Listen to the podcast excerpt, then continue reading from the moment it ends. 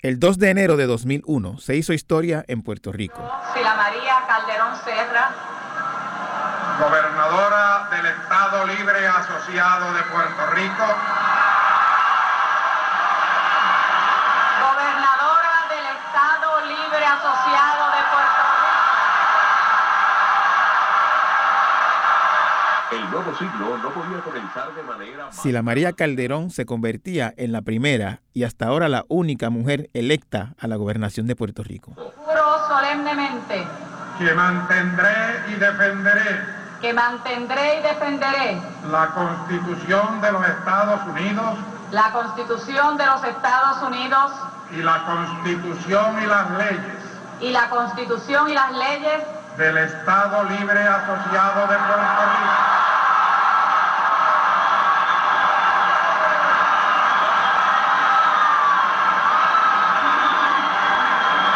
del Estado Libre Asociado de Puerto Rico. La gobernación fue quizás el punto culminante en la vida de Sila María Calderón Serra, pero hubo muchos eventos antes y después, también de mucho significado, de los que hasta ahora no había hablado mucho.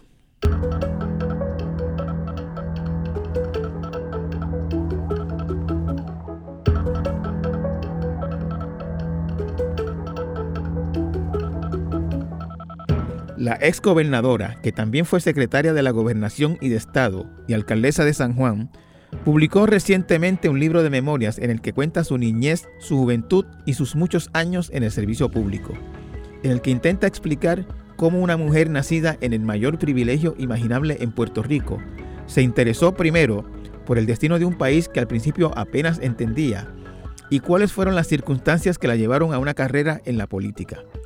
Es un libro a ratos gracioso, a ratos triste, todo el tiempo intenso y sobre todo muy interesante, del que Calderón habla en detalle y con mucha franqueza en esta edición de Torres Gotay Entrevista.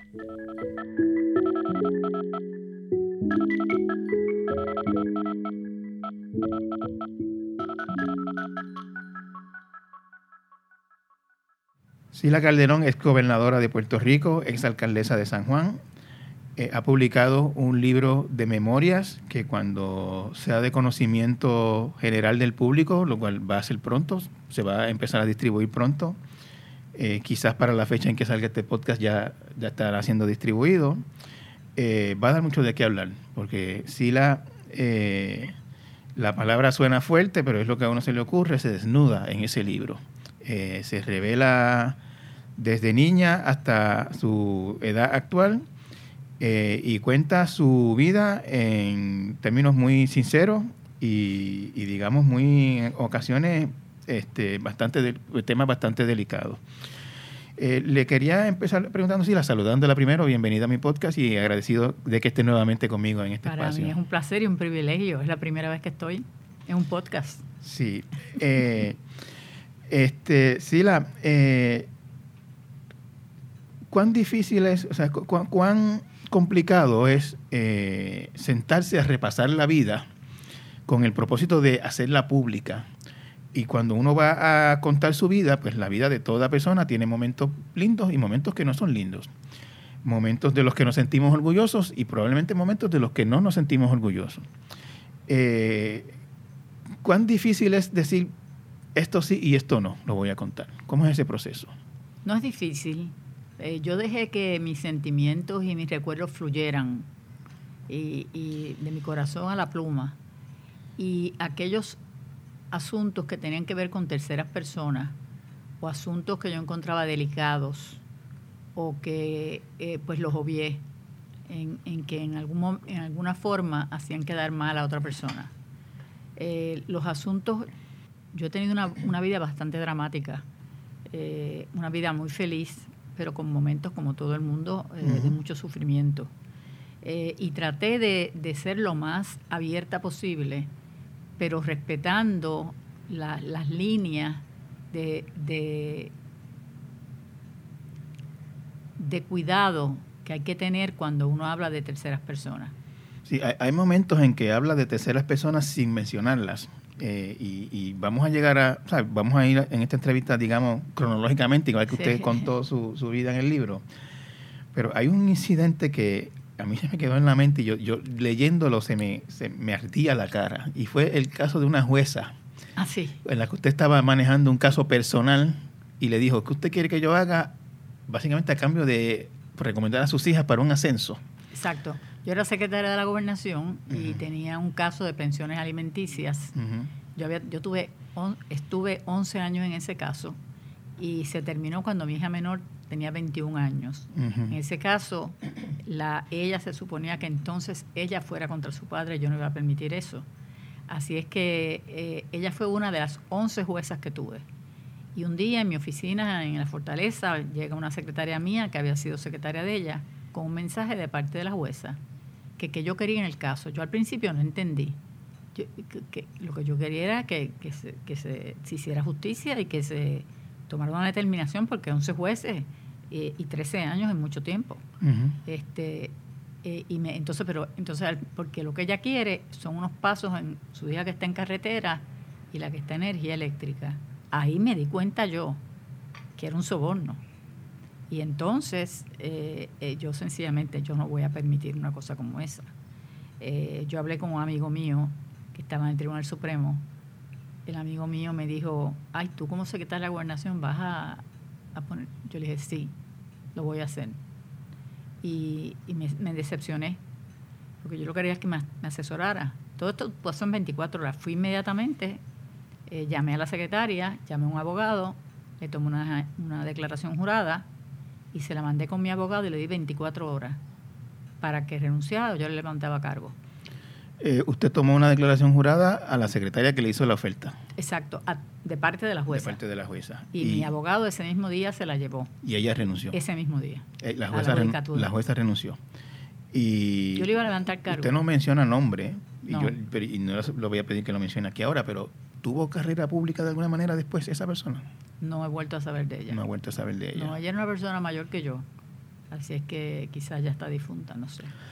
Sí, la, este... eh, Pero debo añadir una cosa. sí, dígame. Es increíble eh, como la corrupción eh, es una cosa normal en, algunos, en algunas personas, en muchas personas que sirven eh, al país, porque esa jueza está pagada por fondos públicos. Y esa jueza, que debe ser eh, eh, transparente, cristalina, porque está eh, otorgando justicia, eh, está corrupta. Es algo, para mí, para mí fue un... O sea, yo nunca me hubiera esperado eso. es muy, Fue muy- un- fue un muy, golpe. muy osado de su parte, ¿no? Como que... y siendo yo secretaria de la gobernación, o sea, obviamente estaba acostumbrada a hacerlo. Esa señora lo debe haber hecho un montón de veces. Por supuesto. Hasta que llegó donde mí. Esa no fue la primera, o sea, esa no fue la primera vez que ella hizo algo de eso, porque lo hizo con tanta naturalidad Por eso. y confianza que hasta mandó una tercera persona, ni siquiera lo hizo directamente. Por eso, pero es que yo ni entendía lo que era cuando me lo decía. Eh, la- ¿por qué no la, por qué no la reportó? ¿Por qué no la denunció? No sé, en aquel momento pensé darle la oportunidad que se, no la oportunidad, sino que se fuera de la, yo la quería fuera de la, de la judicatura y fue una manera rápida de sacarla. Ya, la saqué en 24 horas. Ok. Sila, en, el, en su libro este, se ve eh, una persona que se crió en una burbuja, una burbuja bastante densa, diría yo. Este, viajes por Europa, este, debut en sociedad, eh, y, que, y, que, y que en el transcurso del libro se ve chocando con realidades que esa burbuja en la que vivió básicamente hasta que tenía 30 años no le había permitido ver. Eh, por ejemplo, encuentro hasta un poco gracioso y curioso, ¿no? Que usted cuenta con mucha candidez que en su primer trabajo en el Departamento del Trabajo, Sí, que no sabía qué hacer a la hora de almuerzo. Sí. Todas las muchachas de, la oficina se iban a una cafetería cercana y usted como que no sabía qué hacer. yo nunca había ido a una cafetería. Nunca había ido a una cafetería a los 30 años. Eh, usted también cuenta con bastante candidez que había una de las secretarias que era, como decimos en Puerto Rico, chilla o corteja. Novia.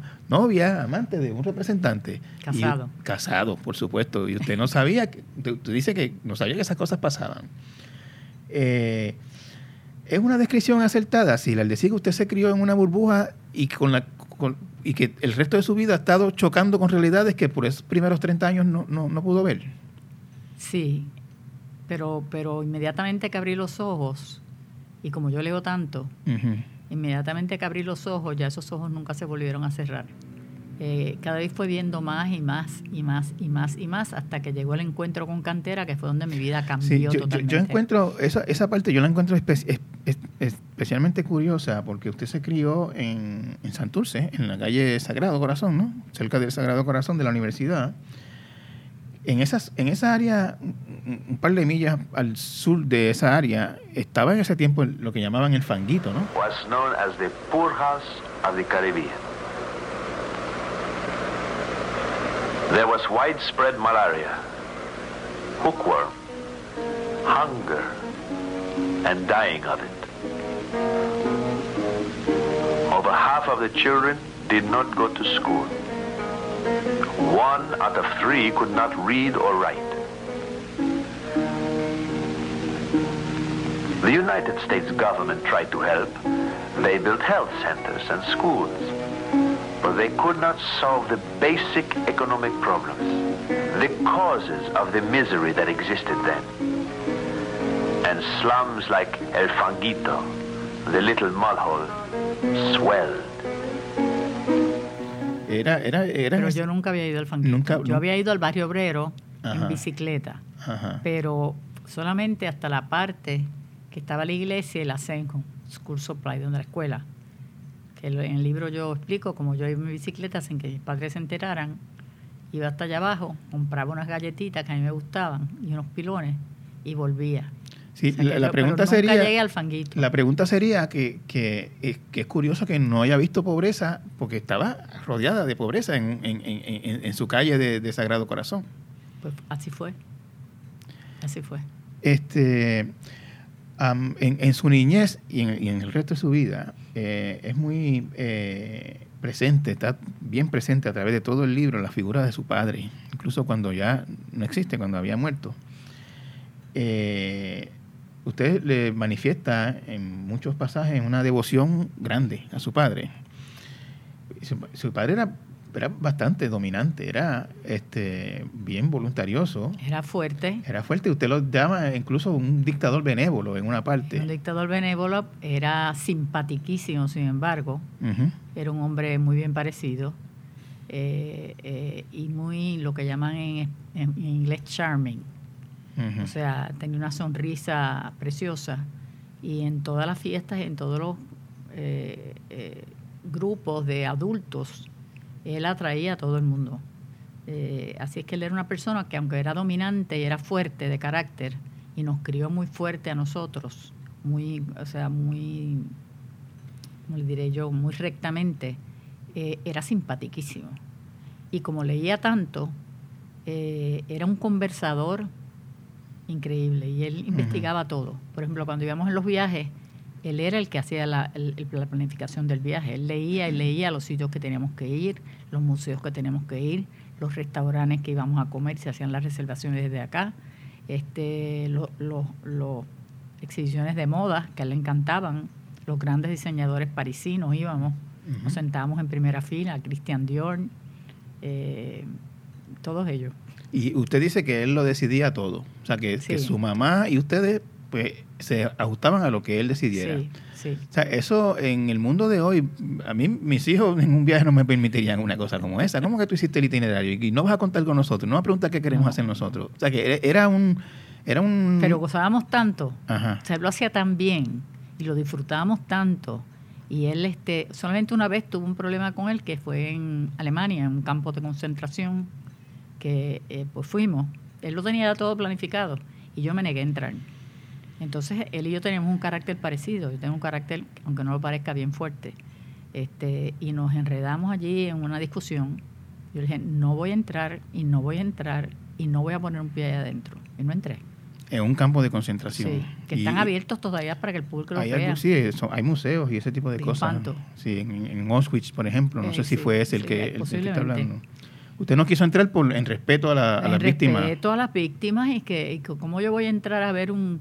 O sea, no hay palabra, no hay palabra. Y, eh, Sila, y, y- y esa figura tan dominante, eh, usted cuenta, por ejemplo, que si usted se ponía un traje que a él no le gustaba, ni siquiera se lo decía directamente a usted, sino que iba donde su mamá, dile a tu hija que se quite eso. Bueno, se, se cambie. se encontraba que era un poco atrevido, no que no le gustara, Mm, Exacto. sino sí. que encontraba que era no estaba propio para mi edad. Pues dile a tu hija, ya yo no era hija de él entonces, dile a tu hija que se quite ese traje y no se lo vuelva a poner. Exacto. Eh, y este, ya está. y, y haberse criado bajo la, bajo el, bajo la, digamos, la, la sombra o la, o la, Dictadura. la dictadura, el dominio de, un- de una persona tan, tan estricta y tan dominante. Eh, eh, ¿Cómo usted considera que eso marcó su, su personalidad o su vida? Bueno, porque yo, yo era la que, la que le salía al paso. O sea, mi carácter, posiblemente, eh, que yo tengo mucho carácter, pues eh, no tanto como él, ¿verdad? Pues yo con mis hijos no fui así. Y además los hijos hoy en día son diferentes. Eh, este, yo, yo aprendí a ser recta y, y- y dominante con él. Una, por ejemplo, una, una, una escena, ya creo en Europa, yo estaba en, la salita de, de las habitaciones del hotel y yo tenía un, un- un lápiz blanco y me tiré sobre un sofá a cantar la canción de Sarita Montiel, Fumando Espero al hombre que yo quiero. Y papi salió de momento. Me dice, ¿qué haces tú fumando? Y yo no estoy fumando. Y además yo no fumo porque yo no quiero fumar. No, tú no fumas porque yo no te permito fumar. Yo digo, no, yo no fumo porque yo no quiero fumar. Este es el tipo de... U- o sea que usted yo me usted- enten- yo usted me menor de edad cuando eso todavía. posiblemente, bueno, yo me casé a los 21 años, tendría 20 años, 19. Ujú. Pero lo que quiero decir es, ya la gente fumaba, lo que quiero decir es que él y yo, yo le salía al paso, más que nadie en la familia. Sea, yo le contestaba. O sea, que, que aprendió con su padre a enfrentar la autoridad, digamos. Eh, sí, la- su, su- su- su padre fue eh, eh, un buen popular, una persona de, de conocido popular, Un gran popular. amigo de, de Luis Muñoz Marín y de los grandes líderes de ese tiempo, etcétera, un empresario muy conocido. Sin embargo, usted dice que después de su muerte, un líder independentista le dijo que su papá le financiaba la campaña o le financió alguna campaña.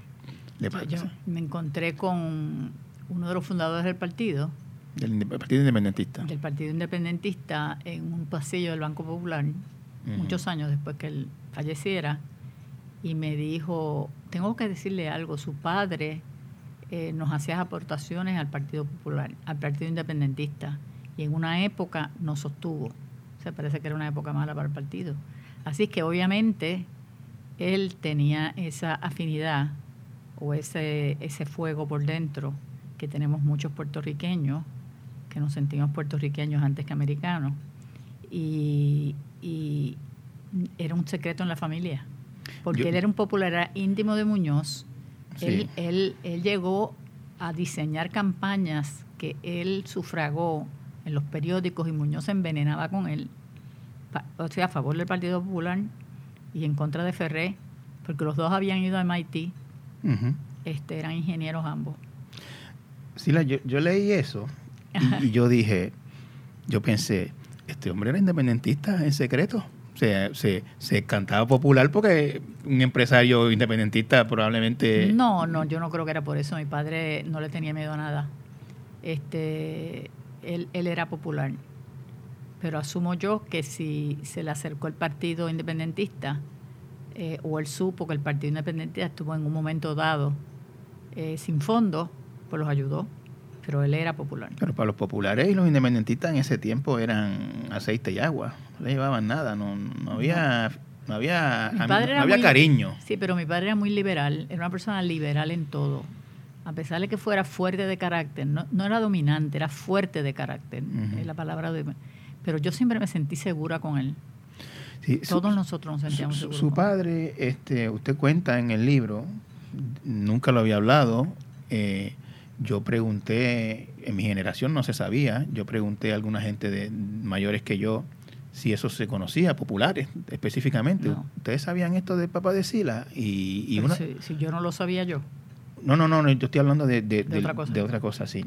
Este, estoy hablando de la muerte de su papá, que usted, Ajá. que usted nunca lo había hablado de la, la circunstancia en que murió.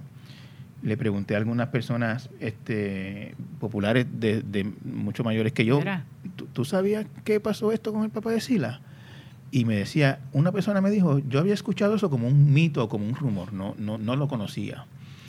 Eh, su papá se quitó la vida a, lo- a- a joven, ¿no? ¿A qué edad, qué edad tenía? Tenía como cuarenta y pico. Cuarenta y pico, súper joven. Muy joven. Eh, eh, el suicidio es una de las maneras de morir más, más, más incomprensibles para las personas que están alrededor. Eh, usted habla en términos muy claros de- del impacto que eso tuvo en usted en ese momento. Eh, tantos años callado, no es algo como que alguien no, no se le podía consolar, nadie le podía ofrecer una mano de, de- una, una mano de ayuda. Eh, vivir con eso tantos años, Sila. Pero no, no era, no fue un secreto en aquel momento. Pasa que muchos de ustedes no eran ni, no habían ni nacido. En aquel momento se supo, y en el grupo nuestro, Muñoz despidió el duelo. Este, se supo, yo tuve que regresar desafortunadamente a Nueva York inmediatamente, pero tenía que dar a luz. Y si daba luz en Puerto Rico, no podía entonces acompañar a mi esposo, me tenía que quedar con el baby.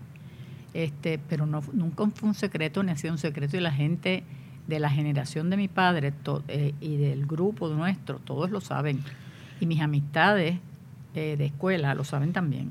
¿Y, y usted cómo, cómo se relaciona con ese hecho? ¿Cómo se relacionó en el sentido de que lo- lo- la literatura y la gente que uno conoce, que, que tienen familiares que se quitan la vida, pues se quedan con muchas preguntas? ¿Pude haber hecho algo? Este, No, yo lo acepté. ¿Usted lo aceptó? lo aceptó, lo acepté como con mucho dolor, pero como una decisión que él había hecho.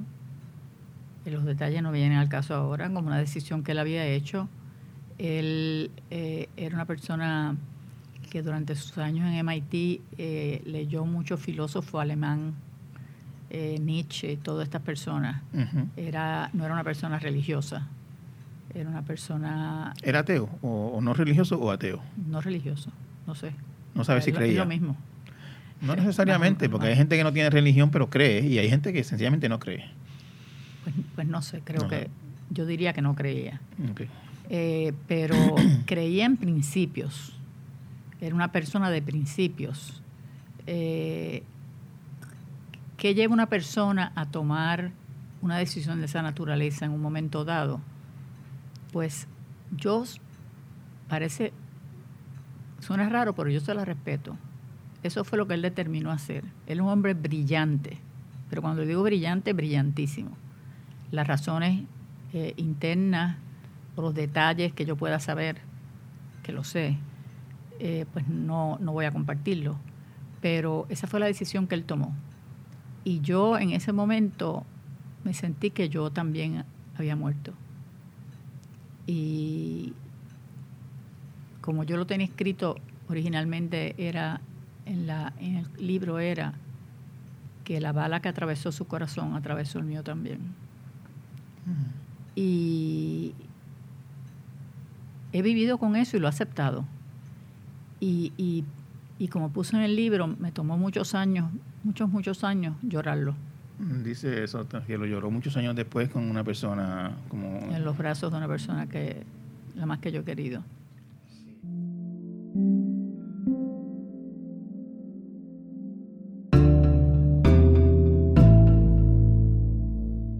A nuestro regreso, la ex gobernadora nos habla de su llegada al mundo laboral a los 30 años.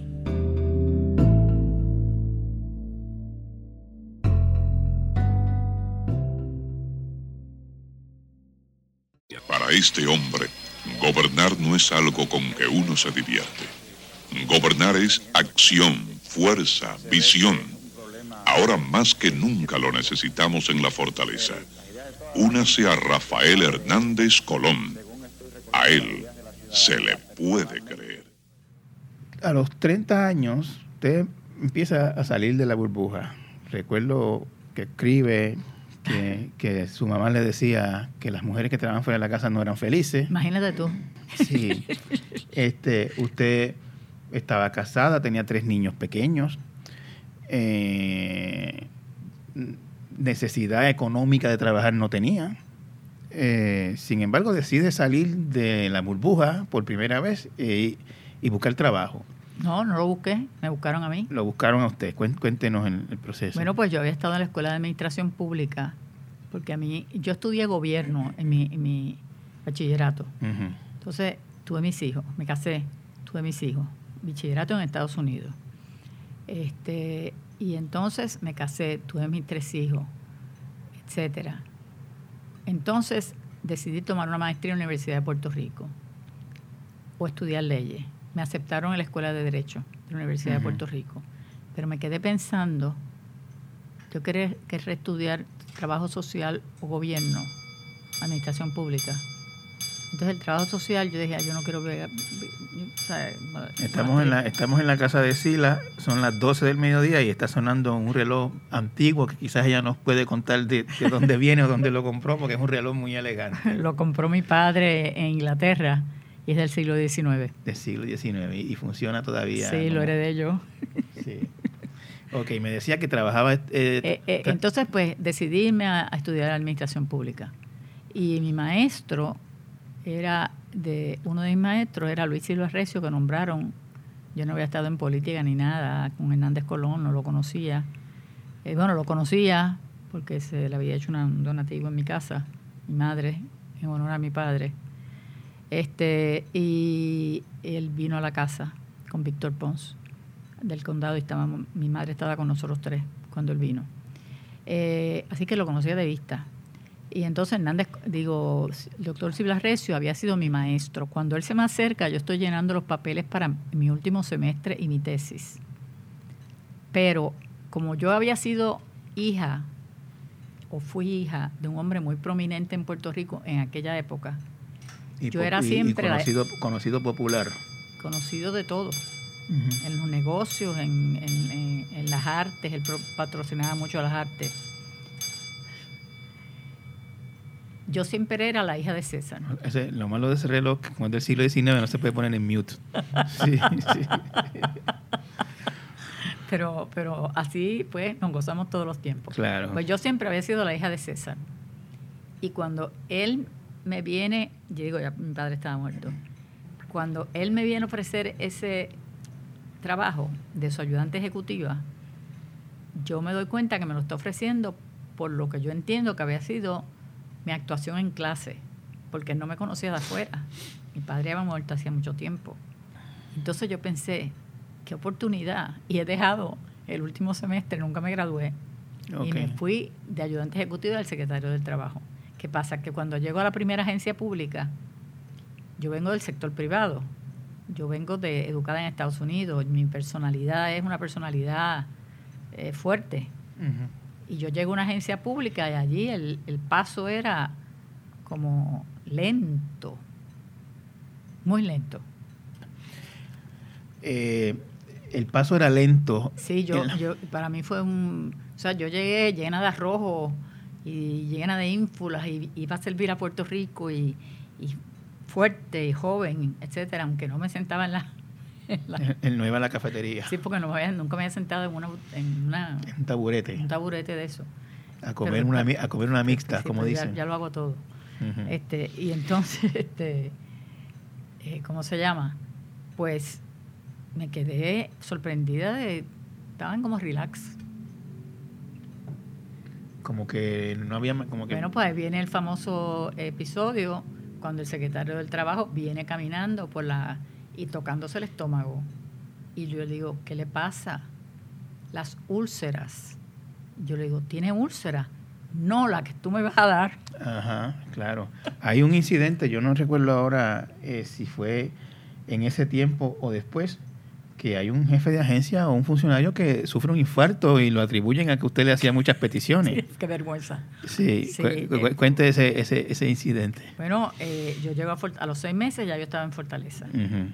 Que, y entonces tenía una serie de agencias, pero Salvador Rodríguez Aponte, yo enseguida entendí su estilo y él me daba encomiendas de más allá. yo tenía 16 agencias a mi cargo, solamente habiendo trabajado seis meses en mi vida. Sí, sí. 16 agencias a mi cargo. Pero cuando habían proyectos especiales, él me los daba a mí también. y la esposa de Teodoro Moscoso, Gloria, y sus amigas, hicieron un proyecto de arborizar las, ¿cómo se llaman las encrucijadas entre las calles? Los, Las intersecciones. las intersecciones, que están todavía preciosas, porque lo hicieron ellas. Y yo tenía que darle cargo al señor en recursos naturales que yo no conocía. Cuando yo veía que no iban rápido, pues yo le hacía seguimiento. Y una vez lo llamo, sin, sin identificarme, me dijeron, el señor estuvo muy malo. Estaban haciendo mucho seguimiento de fortaleza, se puso muy nervioso, le dio un infarto y se murió. Yo pues pensé, me sentí responsable de la muerte, le dije muchas gracias y colgué el teléfono. Este, así es que usted pues va de, de- de trabajo en trabajo, tiene sus hijos, eh, se divorcia. Eh, el divorcio, por lo que entiendo, tuvo un poco que ver con su decisión de entrar al mundo del trabajo. El de con mi esposo, mi, Con el el- padre con de el- mis con el hijos. primer esposo, sí. No necesariamente, no creo. No, no, no, No fue, creo, ese, no fue ese creo. el caso. No, no creo. Este, usted va, o sea, en el libro se ve que usted va chocando mucho con, con tradiciones, con costumbres. Eh, no, en ese tiempo no había muchas mujeres en posiciones de poder. Eh, y como que usted se va, sin- se, se- se siente que usted va sintiendo la necesidad de ir afirmando eh, su, su presencia, su, su, su autoridad, porque pues la toman a menos por ser mujer. Eso, eso es correcto, sí. Así, o sea, así es que se Yo percibe. no me- nunca me sentía que era menos por ser mujer. Yo, No, yo no digo que usted se sintiera así, No, sino yo no que, que- que, la, que, que, que, que se ve como que la, como que, ah, sí, la, o sea, en aquel tiempo sí la joven, ¿no? Una mujer joven, este, como que, como que no la tomaban muy en serio. pues fíjate, yo no me sentía así. ¿No se sintió así? No me sentía así. Porque los compañeros míos ayudantes en Fortaleza me ayudaron mucho. Eh, este, me ayudaron mucho y entonces este, me acuerdo que una vez uno se le... Yo nunca he permitido que los hombres digan malas palabras frente a mí, no me gusta. Y entonces una persona dijo una mala palabra. Yo era la única mujer. Y entonces dijo otro compañero, estamos en presencia de una dama. Y entonces él dijo, Sila no es una dama, es una compañera de trabajo. O sea que yo era, yo era la compañera de trabajo de ellos. Eh, me ayudaron mucho. Porque era la única mujer, me ayudaron. Ante la Cámara y el Senado y ante el pueblo de Puerto Rico, el gobernador del Estado Libre Asociado, Rafael Hernández Colón.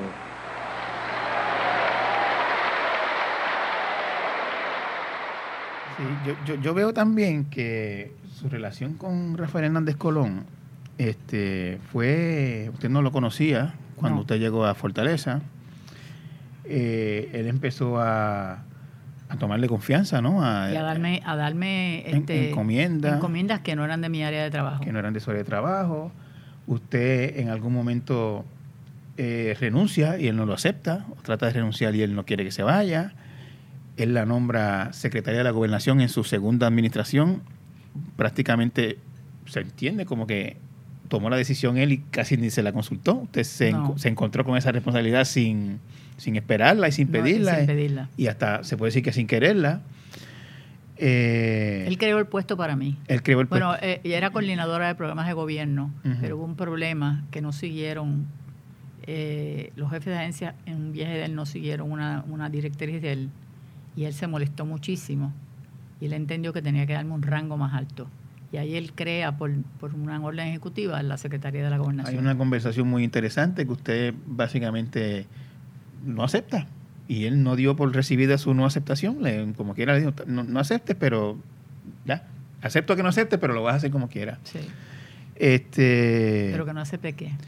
que usted como que no, no estaba interesada en ese puesto, o no, o no lo quería, según lo entendí en, en el libro. Bueno, yo me quedé un poco, no que no, que no, no lo que pasó fue que yo vení, yo vine a trabajar a Donorem, porque yo no quería ser ayudante del gobernador otra vez, y él no quería coordinador de programas de gobierno, porque Salvador Rodríguez Ponte era brillante, pero él, él eh, no era, no, no, no sabía tratar con gente, era fuertísimo en el sentido, y entonces ahí él decide, y yo, como yo no quería ser ayudante otra vez, yo fui y le trabajé a Donorem.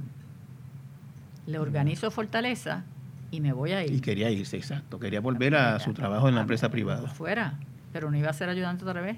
Y me dice, no importa, ya yo decidí Exacto, eso es por lo que ser un coordinador del programa de gobierno. Yo le digo, sí, ay, qué bueno, me alegro. ¿Quién va a ser? Tú. Y entonces Este- viene el famoso dicho que este, este es fantástico y ustedes los hombres lo entenderán. Nosotros los que jugamos básquetbol sabemos que una persona sabe, vas a jugar bien cuando le tiran la boda, la bola y driblean.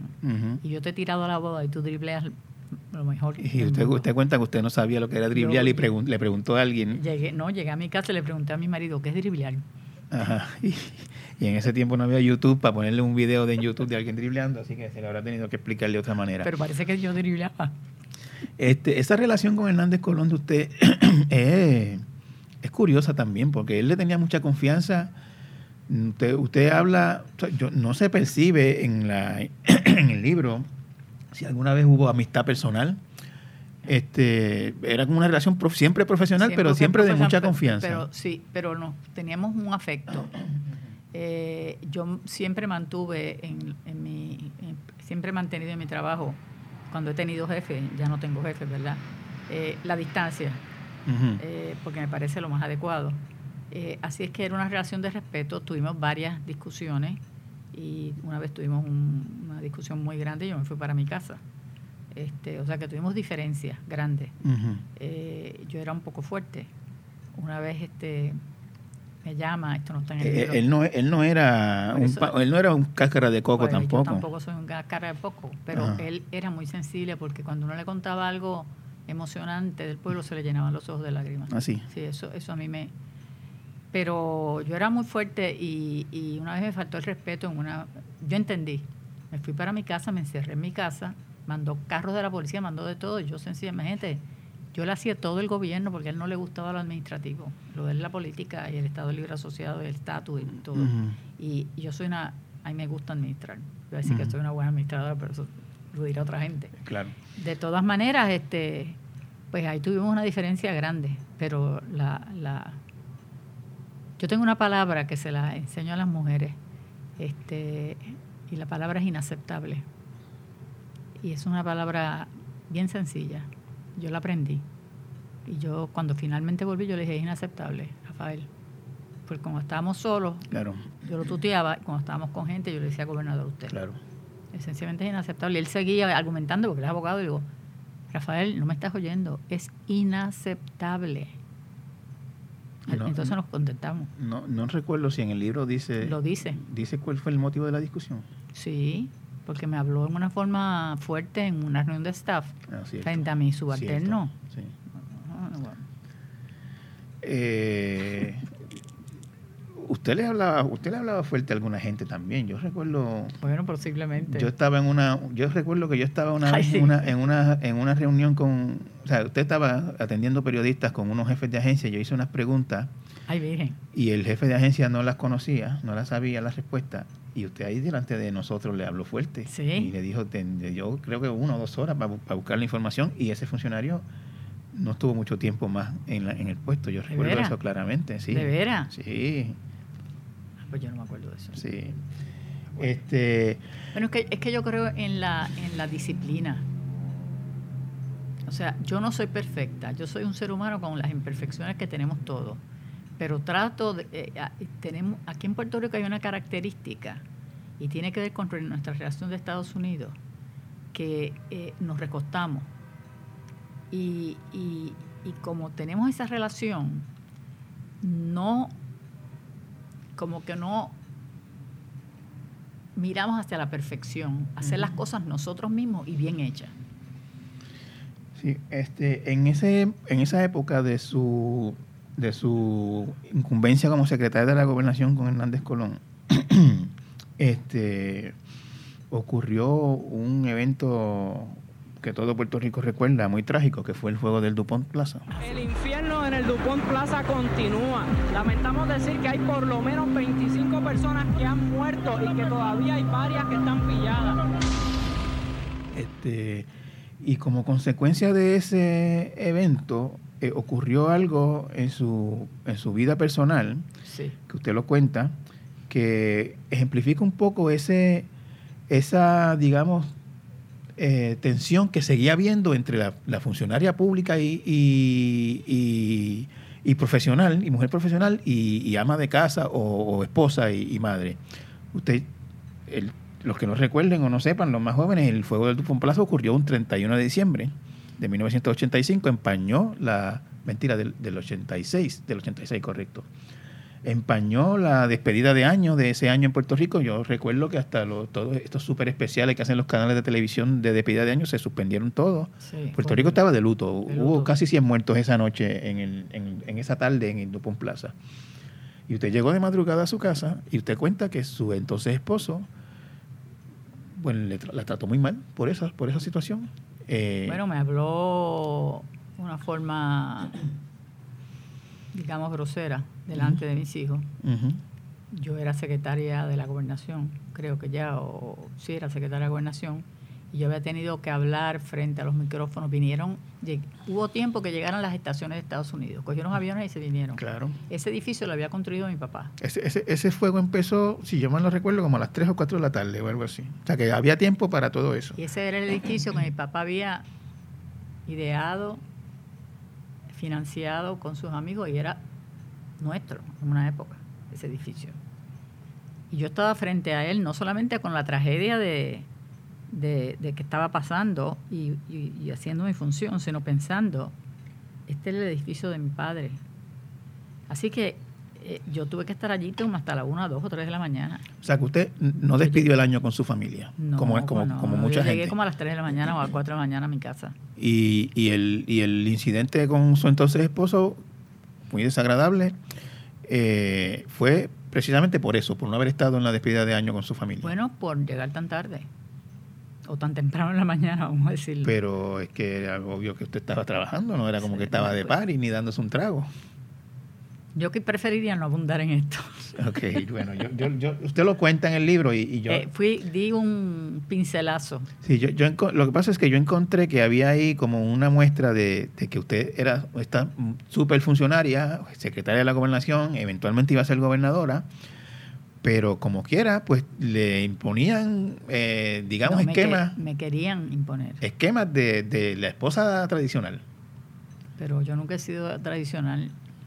Y la persona que esté conmigo, mi compañero, tiene que entender que yo soy una servidora pública. Todavía soy servidora pública. Este, am, poco después de eso, pues salió Hernández Colón de la gobernación en el 92 y usted estaba, entiendo que trabajaba en, en los, en los supermercados Pueblo, ¿era en ese tiempo? No, no, yo fui en la Junta de Directores. En la Junta de Directores de Supermercados yo- Pueblo. Yo, yo estuve trabajando en Citibank en una época. En Citibank. Sí. Y cuando se acerca el 96 empieza a sonar sí la alcaldesa. Sí. Eh, usted nunca había hecho política, nos cuenta, no sabía nada de política. Nada. O sea, nunca había estado en una campaña, en una caravana.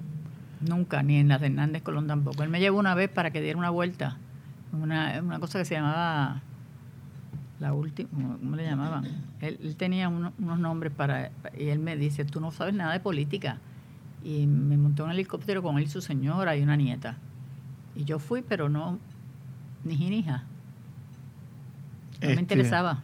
No participaba, digamos, en, en eventos de, de recaudación de fondos, en, en- Nada. en nada de eso. No. Este, y esa entrada en la política, Sila. Este, Bueno, la política para mí fue una manera de servir más ampliamente. Yo estaba, esos cinco años antes, yo estuve en cantera, porque yo me había ido de la gobernación, de secretaria de gobernación, cuando vi lo que vi en cantera, que lo describo en el libro. Al yo volver a mi oficina, me di cuenta que el trabajo que yo estaba haciendo, lo que le llegaba era una gotita de agua. Le se le esfumaba, o se le evaporaba en la lengua a las personas. Yo no había visto una pobreza de esa magnitud en mi vida y mi, mi, mi- mi existencia cambió radicalmente. Pues yo había visto sí pobreza porque, eh, pero ahí yo, yo dije, ¿para qué yo voy a volver a Fortaleza? ¿Qué yo voy a hacer en esa oficina? Ahí le presento la renuncia al gobernador, él no me la acepta, pero en diciembre ya había decidido. Nunca le dije por qué fue. Entonces, esos cinco años que estuve en cantera, trabajé con, con- con- empecé a trabajar con las comunidades y a entender las comunidades. Y de ahí surge, de momento sin yo buscarlo, la idea de que yo fuera alcaldesa. Yo al principio, esto de ir a la política no me gustaba, pero pensé después que en la alcaldía podía ser lo que estaba haciendo en cantera, pero con más, poli- más poder, más dinero, más... Y entonces pues, pues fui y aprendí de política, porque yo cojo clases para todo. Fue, fue, fue a, a coger clases de ser alcaldesa, digamos. No, fui a coger clases de, de cómo ganar una elección. Ah, y me senté en un salón de clases en Washington, D.C., allí con un montón de Ahí gente. fue, ahí fue que conocí al famoso Peter Hart por ese tiempo, ¿no? No, yo conocí a Peter Hart por Rafael, ya él trabajaba con de- Peter Hart. Lo conocía de antes. Sí. ok. Eh, pero entonces me busqué también unos asesores políticos americanos eh, y, e hice mi campaña científicamente. Casi todo lo que yo hago lo hago científicamente. Me- Menos esta entrevista que la estoy haciendo Y espontáneamente. usted, usted no, usted no, no, usted le ganó esa elección, si mal no recuerdo, a Cucuza Hernández, A Cucuza Hernández por ocho mil y pico, casi nueve mil votos. que era una política de, de- de mucha ex- experiencia, había Mucha sido experiencia. representante y, y presidenta de la Cámara y, y 20 cosas más, y, y usted no, no, no hacía nunca, y, y San Juan siendo, según Y se cree, un, nunca se había ganado por casi nueve un bastión votos. PNP, toda la vida lo ha sido, excepto su tiempo y los de Carmen Yulín.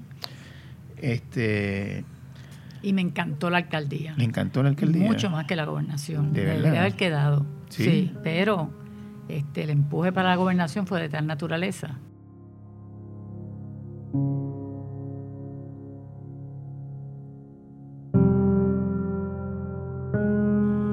A nuestro regreso, Sila Calderón, gobernadora.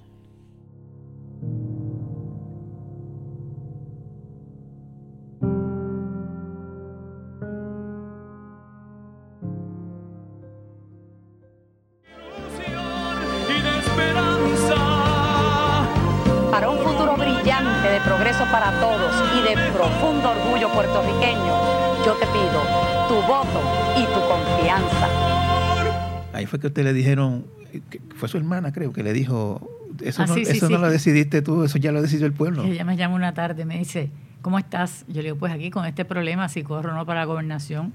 Le dice, a nadie le importa lo que tú pienses, ya Eh, solo- lo decidió todo el mundo. Exactamente, sí.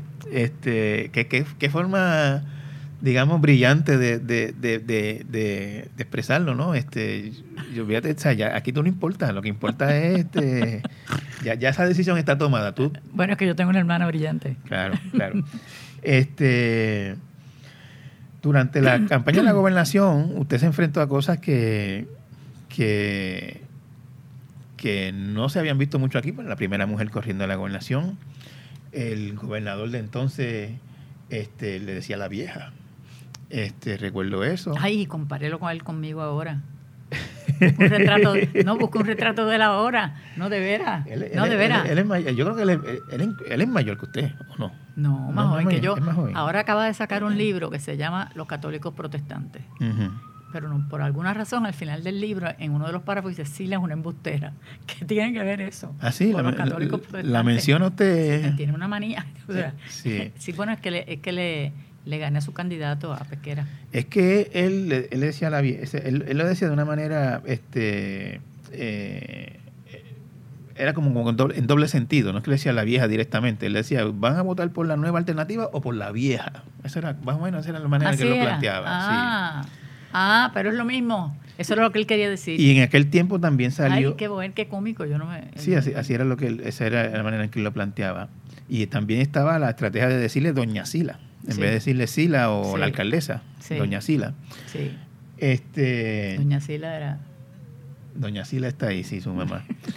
Eh, en aquel tiempo también ocurrió una cosa que yo nunca había visto ni nunca he vuelto a ver, que fue aquella historia fabricada de la mucama, que eh, para colmo ocurrió en un día de debate, si mal no recuerdo. Buenas noches y bienvenidos al primer debate de los candidatos a la gobernación. Esta noche usted tendrá la oportunidad de observar y escuchar los planteamientos del señor Rubén Berríos, candidato por el Partido Independentista puertorriqueño, de la señora Sila María Calderón, candidata por el Partido Popular Democrático, y del señor Carlos Pesquera, candidato por el Partido Nuevo Progresista. Para el beneficio de la Yo comunidad. estaba viviendo. O sea, yo mantuve, mantuvimos nuestra casa en San Patricio. Ahí vivía mi hija, que estaba en high school todavía, con las empleadas.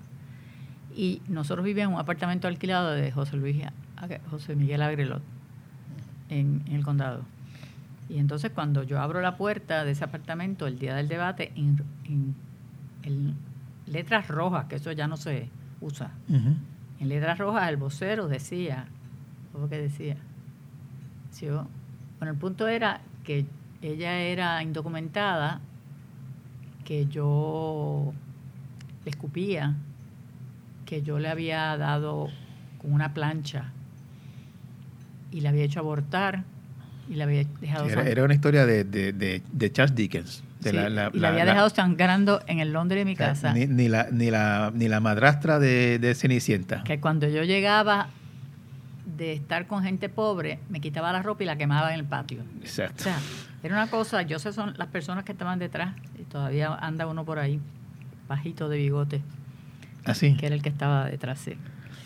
Yo ahora creo que ahora tiene todo, bigote todo, blanco. todo el mundo sabe quién, quién todo el mundo sabe quién fue. Sí, de ese se me le salí, una vez se me le salí del, del me- una vez eh, yo estaba en una vista pública como alcaldesa, me dijo, usted está mintiendo. Y hasta ahí llegué yo. Me levanté y le dije a mis pobres ayudantes, que eran unos nenes, que eran Víctor Rivera y, y Roberto Prats, nos vamos. Me levanté, toda la prensa se me fue detrás y el hombre seguía, no se ha terminado la vista, no se ha terminado la vista. Yo hablé con los, me fui a mi casa. Esa- yo me acuerdo de esa época. Ese hombre es muy indeseable, ese hombre es una escoria. Sí, la, eh, Pues mire, no me hicieron ese, efecto. ese, ese, ese, ese, incidente de la mucama, Ujú. este, un día de debate, resultó, la historia resultó ser una completa fabricación. Usted no, no conoce, nunca tuvo esa mucama, esa persona no existía, después se supo que, se acuerda si le pagaron o qué, o le ofrecieron un trabajo algo. Ella se para- desapareció. Yo la, eh, salió, salió el retrato de ella, pero yo nunca he visto a ese ser humano. Sí, Este, pero eso fue lo que definió, lo que me hizo entender a mí lo que era la, la lo que era la, la, la contienda, la verdad versus la mentira. Y yo soy mujer, pero yo a veces me pongo en el lugar de los hombres. Y yo lo digo en el libro, si yo hubiera sido pesquera y hubiera sido hombre, yo hubiera llegado al debate, que yo fue lo que yo temía que él iba a hacer, y hubiera dicho, antes que comencemos, yo quiero que el pueblo de Puerto Rico le pida excusa pública a la señora Calderón por la infamia que le han hecho en el día de hoy. Y hubiera salido oliendo a rosa. no lo hizo, no hizo No nada. lo hizo. No, no, no se refirió al incidente No, para nada. Como si nada. ¿Ves? Si yo hubiera sido hombre, caballero, como se suponía que era él, eso es lo que yo hubiera hecho. Usted, usted sí habló, yo recuerdo que usted sí habló del, del No. tema, ¿no? No lo mencionó tampoco. En el debate. En el debate nada. no. Nada, nada, nada. Yo le dije a mi familia ese día, ustedes buscan a mi empleada doméstica, que ha estado 30 años conmigo, y los niños míos y Adolfo Canazo, usted hace una conferencia de empresa, yo voy para mi cuarto a prepararme y a descansar. En su gobernación, eh, pues eh, dominó el tema de las comunidades especiales. eh, usted estuvo tratando de, de limpiar la imagen del gobierno después de los ocho años de, de Pedro Rosselló. No, yo espero haberlo logrado, por favor, por lo menos en mi tiempo. Este, en ese tiempo suyo no hubo escándalos de corrupción. Ni uno solo. No, de, de es que de- ellos sabían que no, es que Eh, usted dedica un tiempo, o sea, dedica unas cuantas páginas del libro a, explicar el tema de las finanzas eh, y a explicar de dónde, cómo fue que tomó este préstamo, por qué, etcétera. Eh, o sea, existe como, o sea, nadie que haya gobernado Puerto Rico puede salir en público y no hablar del tema este que terminó arropándonos, que fue el de la deuda y, y causando, como, como, como yo he dicho en alguna vez, el, que cayera el Estado de Derecho en Puerto Rico, porque se, se- básicamente se instauró una, una dictadura con esto de la Junta de Supervisión Fiscal. Este sinti- sintió la necesidad de, de- de- de, digamos, distanciarse de esa crisis que enfrentamos nosotros. Bueno, yo expliqué lo mejor que pude eh, lo que fueron las finanzas mías. Me ayudaron, de mi gobierno, me ayudaron en eso las personas que estaban a cargo, ¿verdad? Porque yo no, no soy financiera. Pero yo me siento que tuvimos un gobierno responsable desde el punto de vista financiero, porque cuando yo llegué había tanto y tanto deuda escondida pero tanta mentira. O sea, en el Banco Gubernamental, que ni Moody's lo tenía en su informe, habían casi 3 billones de préstamos escondidos. Habían, creo que eran 300 millones en cheques hechos que no se habían podido enviar. O sea, el, el, e, e, era tan, tanto y tanto. Entonces, todo el mundo, los asesores míos, querían que yo lo hiciera público. Y era, hay que hacerlo público, hay que hacerlo público, hay que hacerlo público. Yo decidí que no, que no lo iba a hacer público en ese momento. Porque yo venía a gobernar y los problemas eran míos, no eran del pueblo. Así es que todo aquello yo lo tapé, lo puse en el libro, eh, pero el problema venía ya, por ejemplo, nosotros tuvimos un problema serio con la, tarjeta de salud, porque eran 150 millones de déficit anuales, yo no sé cómo está ahora. El tren urbano, 40 millones de déficit al año. O sea, e, es o sea, se hicieron unas cosas, se quitaron las 936. Ahí es que empieza todo ese problema de quitar las 936, de hacer la obra esta faraónica que se, que, que, se endeudó el país. Este, yo no sé cuánto, porque dicen extender el tren Ahí es que empieza, ahí inicia, la, y, y claro, pasa por mi administración porque también tuve todos esos problemas hasta que eh, cae en la, en la quiebra. Pero ese es el comienzo de la quiebra. Porque era imposible gobernar. ¿Cómo tú puedes gobernar si tú tienes que pagar 150 millones que te cuesta la tarjeta de salud? Yo saqué como, creo que fueron 10 mil personas. Había uno que tenía hasta un yate. ¿Hay algo hoy que usted cree que pudo haber hecho durante esos cuatro años que gobernó que hubiesen podido ayudado, o sea, ayudado a aliviar un poco la crisis? Algo que usted ve ahora y diga, quizás esto hubiese retrasado un poco la quiebra o lo, quizá lo hubiera evitado, no sé. Yo creo, y, y, perdone que yo hable así, ¿verdad? Este, porque no quiero sonar, eh, no sé cuál es la palabra, pero yo creo que yo hice todo lo posible por enderezar la finanza y que me rodeé de una gente experta en finanzas que y sumamente limpia que hicieron, tal como está en el libro, para cuando lean el libro, todos los ahorros que hicimos, todas las cosas, bueno, que pude, que pude hacer un, un proyecto de 500 millones de dólares para las comunidades especiales, porque ya estaba el banco este, otra vez financiando eh, y coger un préstamo. Este, yo hice todo lo posible. Mi grupo de trabajo, el grupo financiero, de Juan Agosto, del secretario de Hacienda, eh, Juan Flores Galarza, de Melba Costa, un tiempo Ramón Cantero. Eh, era un grupo excelente. Hicimos todo lo posible, pero ya la, semilla de la quiebra estaba allá. Este, Sila, usted cuenta en el libro, eh, básicamente en el epílogo, diría yo, que usted decidió no correr para la gobernación porque se publicó una historia que le imputaba actos de corrupción que usted los niega, o sea, no, no, no, no eran acusaciones este, genuinas. Usted no da mucho detalle, excepto que...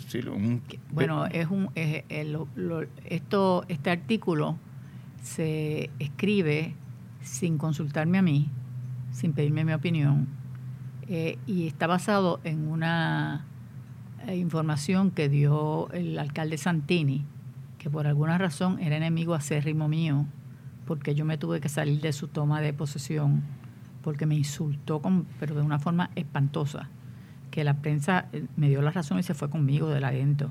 Fue detrás de mí porque yo nunca, a mí nunca nadie me había insultado así públicamente. Santini fue su sucesor como Mi sucesor, alcalde. Y él es el que da la información. ¿De dónde él sacó esta información? Yo no sé. Pero yo ahí, eh, en aquel momento, dicen que las buenas decisiones siempre son buenas porque uno las hace con los elementos de juicio. Con el tiempo uno mira para atrás y quizás esos elementos de juicio uno los ve distintos o no eran los correctos. Y todo se torna en una mala decisión. Yo me he arrepentido de esa decisión, pero en aquel momento yo me sentí acorralada. Y yo pensé, si unos medios que supuestamente me han respaldado a mí, ni siquiera me llaman para pedirme mi opinión y, y, tener un niño, y sacan esa historia para vender, ¿verdad? Y le pregunto, Sila, ¿no, ¿no piensa que quien haya plantado esa historia pues terminó saliéndose con la suya? Porque la sacó de la política. Eh, posiblemente. Posiblemente. Pero eh, yo seguí trabajando, haciendo obra de gobierno privadamente. Claro, con el Centro para Puerto Rico. Eh, este libro, Sila, eh, no, no es un libro solo de, o sea, no es un libro de memorias políticas, como suelen ser los libros de memorias de, de políticos. Yo sé que usted no se considera política, pero ha ejercido la política. Claro. Eh, esto es un libro sobre su vida, o sea, desde que nació, su niñez, no es una historia de sus ideas, sino una historia de su vida. Eh, hay, por supuesto, historias de su, de su, de sus relaciones sentimentales, de sus matrimonios, no, no, mucho detalle, este, pero pues cuenta con, con quién se casó, cómo terminó, etcétera. Eh, entrar en ese tema para una persona como usted que, que es de naturaleza reservada no, no puede haber sido fácil. No. Y, lo, y traté de hacerlo lo más parcamente posible. Pero, Creo- pero, creo- pero dentro de lo palco se entiende bastante lo que ocurrió. pero lo dudo. Bueno, este, al final hay, hay, uno- hay un prólogo, un epílogo, perdón, en el que usted este, manifiesta que ha sido muy feliz, que ha tenido una vida plena. Eh, le pregunto, como, como después, pues, mi- habiendo mirado su vida en este, en este, en, en el contexto de este ejercicio de escribir este libro, que lo escribió, o sea, este libro no se lo escribió nadie, lo escribió usted misma. Eh, me dijo que se tardó dos años en un rinconcito de esta casa, este, tecleando o a mano, tecleando, No, a mano, a mano. a mano, mira para allá. Este, pues, eh, ¿qué, qué piensa de su vida ahora, habiéndola mirado de esta manera panorámica que en, el ejercicio de escribir una memoria, que no es algo que todo el mundo hace? Estoy contenta de haberlo hecho porque eh, como que puse un broche a una etapa de mi vida. Ya yo estoy eh, entrada en años. Yo no sé cuánto me puede haber quedado. Yo nunca pensé que yo iba a escribir un libro, pero no sé que me inspiré. Y pues como le dije, fui a tomar clases de cómo escribir una memoria. Y aprendí cómo escribir una memoria, la escribí. Este, hay unos capítulos en que hay ideas mías sobre diferentes, al final, sobre diferentes asuntos sobre los asuntos públicos, sobre lo que es el gobierno, lo que es eh, la administración pública, este, a la cual yo le tengo mucho respeto. Pero me siento, me siento muy bien de haberlo escrito, muy feliz. Creo que dejo un testimonio para futuras generaciones, sobre todo para las mujeres. Pues Sila, muchísimas gracias por su tiempo y por habernos recibido aquí en su, en su casa. Es, un gran placer y está bienvenido siempre, aunque no se tome el cafecito. Gracias. Gracias.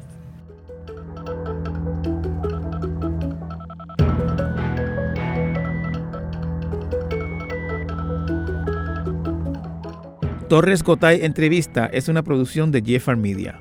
Puede conseguirlo a través de todas las plataformas de podcast. Agradecemos que lo compartan. Diseño de sonido por Justin Miguel Santiago. Producción por Abisael Flores. Música por Rigoberto Alvarado. Producción ejecutiva por Celimar Colón. Denis Manuel Rivera Pichardo es nuestro editor audiovisual. Rafael Lama Bonilla es el director general de Jeffar Media. Los esperamos la próxima semana en otra interesante conversación.